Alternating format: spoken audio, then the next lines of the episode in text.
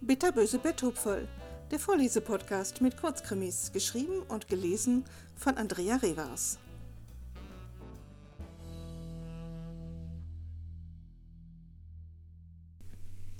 Heiß und fettig.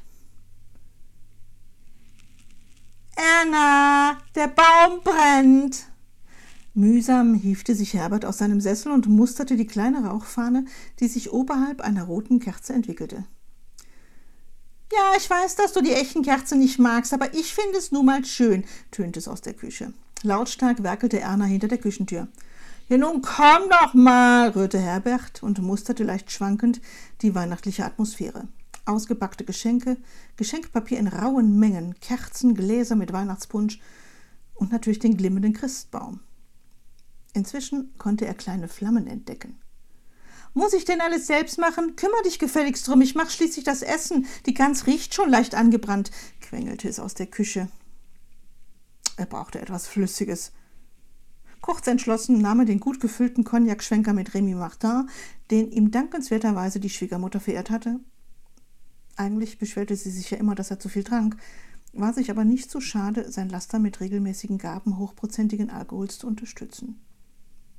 Wahrscheinlich wollte sie, dass er früh ins Gras biss. Schade um den guten Cognac. Aber es war ja für einen guten Zweck. Er nahm noch einen Schluck und schüttete das halbvolle Glas über die glimmenden Zweige. Erstaunlicherweise traf er sogar.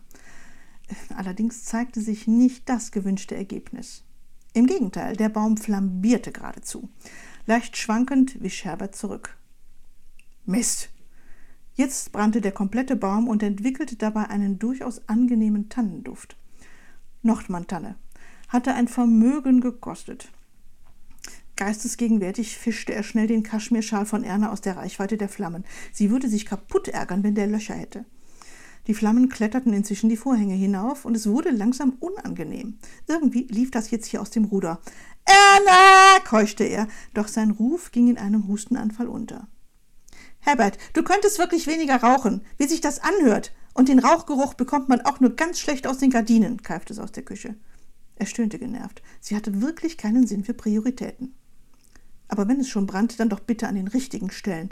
Mühsam und immer kurzatmiger schob er den Ohrensessel von Opa Heinrich in Richtung Baum. Den hatte er noch nie leiden können. Ein brennender Zweig löste sich aus der Feuersbrunst und fiel auf den Sitz. Gut so. Doch jetzt brauchte er Luft.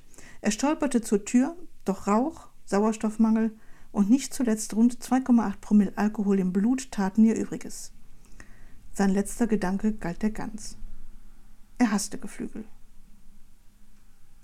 Erst als das Tatütata der Feuerwehr ertönte, wischte sich Erna die Hände ab und ging zum Fenster. Aus dem Fenster des anliegenden Wohnzimmers schlugen inzwischen schon die Flammen.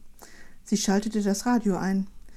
Jauchzet frohlocket, aufpreise die Tage, tönte es gerade, und entfernte die feuchten Küchentücher, die sie unten an die Küchentür gelegt hatte. Das wäre wohl doch zu auffällig. Die Nordmantanne hatte sie bereits vor 14 Tagen gekauft. Den Trick mit dem Haarspray, damit die Nadeln länger halten, hatte sie von ihrer Mutter. So hatte das Schicksal den gewünschten Lauf genommen. Langsam drang Rauch in die Küche. Gut so. Ihre Augen begannen zu tränen. Da hämmerte eine behelmte Gestalt von außen ans Fenster. Freut euch, der Retter ist nah.